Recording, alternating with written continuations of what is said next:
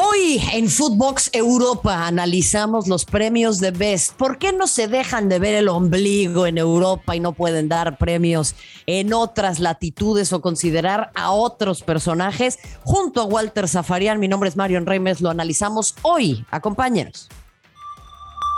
Esto es Footbox Europa, un podcast con Marion Reimers y Rafael Márquez Lugo, exclusivo de Footbox. Qué placer volver a darles la bienvenida a un episodio más de Footbox. Tenemos mucho para debatir, mucho para hablar junto a ustedes en eh, esta nueva edición. Hay, por supuesto, noticias importantes, las vamos a estar recapitulando, pero sobre todo vamos a estar hablando de meritocracia. ¿Es el fútbol verdaderamente una meritocracia o responde simplemente a muchos intereses, a muchas visiones del mundo y a cómo hoy por hoy todavía se construye la manera en la que concebimos la competencia, en la que concebimos el talento, en la que concebimos el desarrollo. Con Europa, sí, estando todavía al centro, pero a mí me parece con injusticias y omisiones importantes. Prueba de ello, la reciente entrega de premios de Best y bueno, ni qué decir del balón de oro. Esto lo vamos a estar platicando junto a un crack, un jugador de toda la cancha. ¿eh? Usted simplemente pásele el balón y sabrá que está en el mejor equipo. Walter Zafarian, te mando un abrazo. ¿Cómo estás? Hola, mi querida Marion, amiga. ¿eh? Eh, no, crack, no, no peón de brega, como se decía en otro tiempo.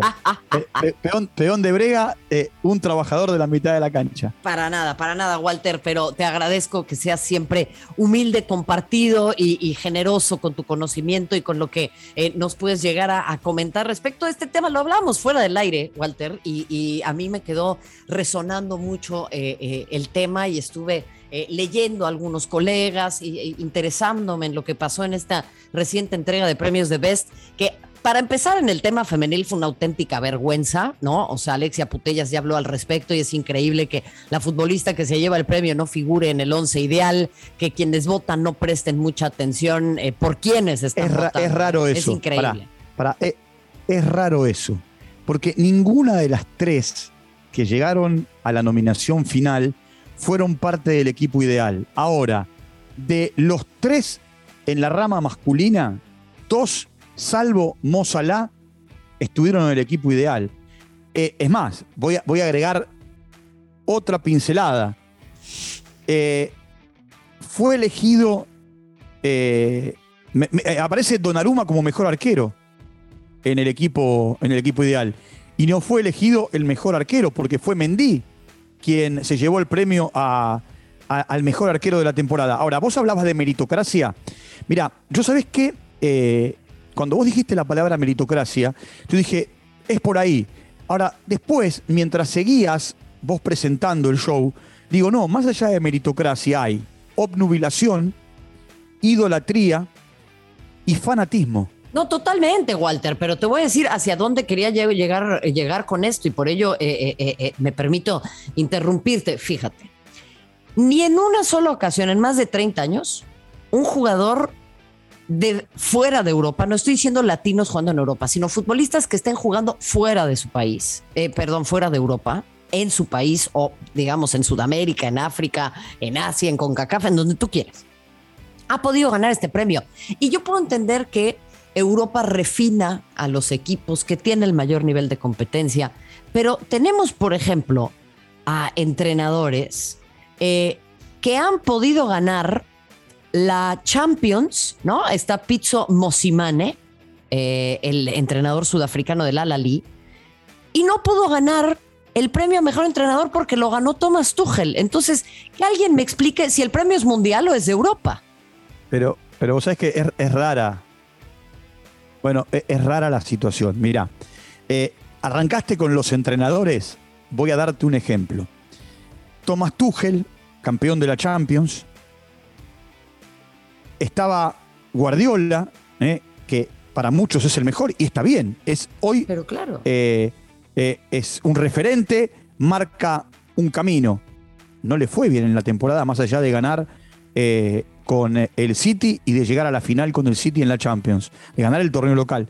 Y por el otro lado aparece Robbie Mancini, que fue campeón de, de la Eurocopa. Ahora, vos recién hablabas del técnico campeón de la Copa de, Asia. Y yo te podría poner el ejemplo de, de Scaloni, que ganó la Copa América. Y, por qué está Mancini y no está, y no está Scaloni? ¿Y por qué está Tuchel y, y no está el técnico de Palmeiras? Que, fue campeón de América. ¿O por qué no estuvo en, algún momento compitiendo de manera seria Gallardo, que ha hecho una tarea impresionante o hizo una tarea impresionante con, con, River en su momento? Ahí, tenés. Y a ver, eh, eh, por eso te digo que es rara la situación. Es rara. Yo me acuerdo que en un momento determinado eh, apareció San Paoli en, en, una terna definitiva. en un momento determinado apareció Tite. pero, a ver, son casi contados con los dedos de una mano y allá lejos y en el tiempo.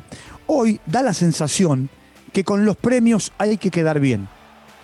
Estos premios estuvieron monopolizados durante mucho tiempo por Messi y por Cristiano Ronaldo. No digo que no lo merezcan, ¿eh? Messi y Cristiano Ronaldo marcaron la agenda. Acordate, año 2010, Marion, un año tremendo para el Barcelona porque ganó todo, porque Andrés Iniesta fue el mejor jugador o uno de los dos mejores jugadores del Mundial en, eh, Sudáfrica y porque con su gol le dio el premio a, España de ser campeona del mundo. Y el premio se lo llevó Messi. ¿Entendés? Eh, bueno, y, este año, y este año eh, a ver, cuando a mí vos me dabas la, lista de los ganadores, vamos a los, a los dos premios, el premio de Best y, el premio de, de France Football. Para France Football, Messi fue el mejor porque llevó a la Argentina a la Copa América eh, después de 28 años. Y, y para. ¿Y porque llegó al Paris Saint Germain, Walter. No, bueno, pero por supuesto. Pero por el otro lado, por el otro lado, eh, para The Best, eh, el premio fue para Lewandowski. a tal punto se dio la situación que, por supuesto, ya Lewandowski sabía que era el ganador. Viste que aparecieron Salih Hamidzik y, Oliver Kahn. Y, y el año pasado, el año pasado, que fue en la pandemia más dura, se le apareció el presidente de la FIFA a Lewandowski para entregarle en mano en la sede o en el lugar de entrenamiento de, Bayern de Múnich. Aparte, una particularidad de los tres, bueno, Mo no estaba porque estaba con su seleccionado. Messi parecía que estaba en pijamas en la casa. ¿Viste? Y, claro, y, Lewandowski, que aparte apagaba la cámara, la prendía, apagaba la cámara, la prendía.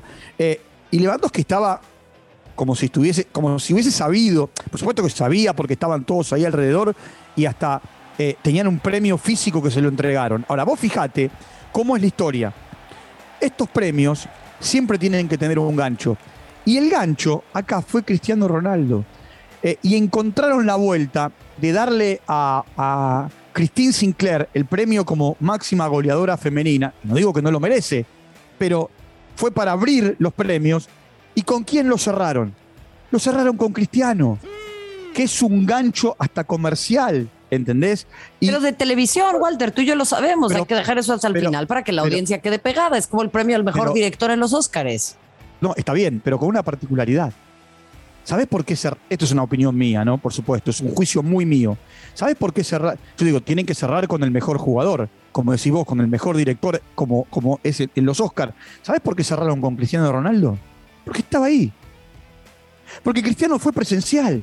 Si no, el premio de Cristiano Ronaldo hubiese sido eh, en la apertura de, los premios masculinos o después de Sinclair, eh, cuando recibió el premio a, la máxima goleadora. Y porque en definitiva el director de cámara, cuando el, conductor dice chau hasta, hasta la próxima, se queda con la imagen de Cristiano Ronaldo. Es increíble. Es increíble, Walter. Para mí, la verdad es que no entiendo cómo le podemos dar seriedad a esta clase de premios. Y te voy a sumar algo más. pero espérame, te voy a sumar algo más. Te voy a sumar algo más. Te hablaba yo de estos dos eh, entrenadores, ¿no?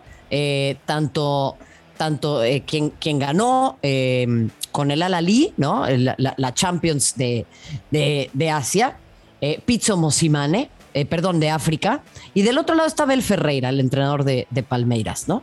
Y se habla de que estos premios van de octubre del 2020 a octubre del 2021, ¿no? Ninguno de los dos fue siquiera nominado, Walter. O sea, Europa no se deja de ver el ombligo y ahora sale Gianni Infantino con su asqueroso racismo a venir a decirnos que, un mundial, que, un mundial de cada, cada dos años es para ayudarle a la, gente a que no tenga que cruzar el Mediterráneo para buscar mejores oportunidades en Europa, que primero arreglen sus premios, Walter, me parece de un cinismo que, me revuelve el estómago, de veras, te lo digo. ¿eh? Una, una barbaridad lo que dijo Infantino, te digo, es... Eh, hasta te digo, es racista lo que dijo. Pero claro que es racista. Eh, eh, es es eh, repudiable. Pasa que nadie va a salir a, enfrentarse al presidente de la FIFA con el poder que tiene, ninguna asociación.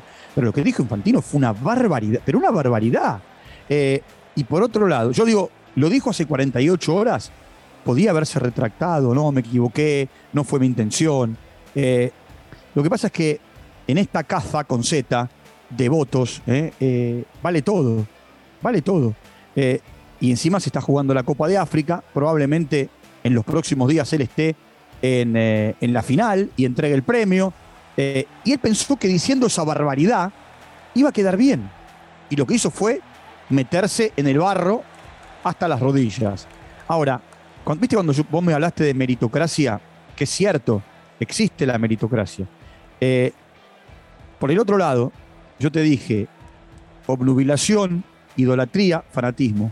Porque una cosa son los capitanes y los entrenadores, donde también hay fanatismo, idolatría, obnubilación. Pero después hay periodistas que votan. No estoy en contra de los periodistas que votan, ¿eh?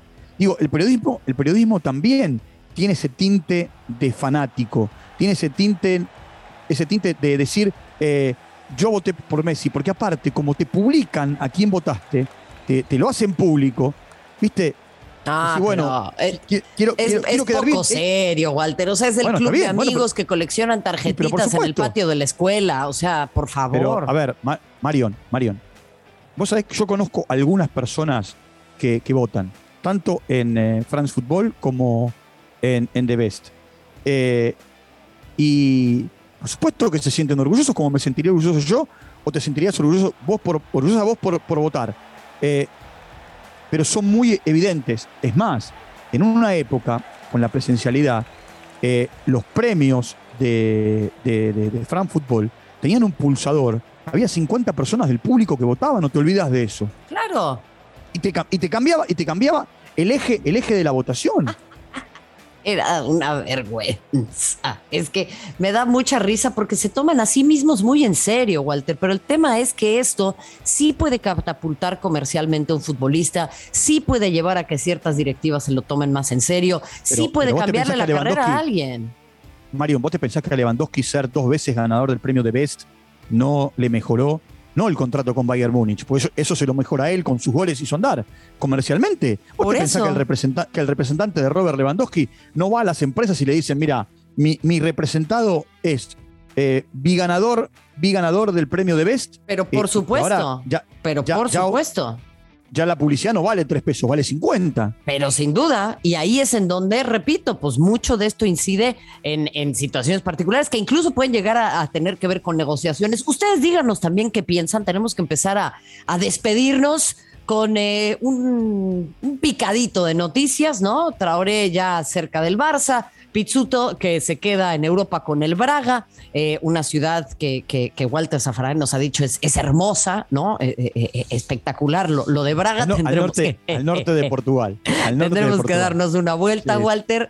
Y por último, Niklas Süle, que pues finalmente con Nagelsmann no ha encontrado cabida y no va a renovar con el Bayern, saldrá en verano. Walter Zafarian. A eso, a eso, a eso sumale, a eso sumale, Marion, que el Dortmund va por Adeyami, eh, el eh, joven goleador que tiene el, eh, el, Salzburgo, se vaya o no del equipo a mitad de año Haaland. Ahí está. Ese, ese y otros puntos los estaremos discutiendo acá en Eurofootbox. Gracias por habernos acompañado. Walter Zafarian, Marion Reimers, quien les habla, y a nombre de este extraordinario equipo le decimos gracias. Hasta la próxima. Esto fue Footbox Europa con Marion Reimers y Rafael Márquez Lugo, un podcast exclusivo de Footbox.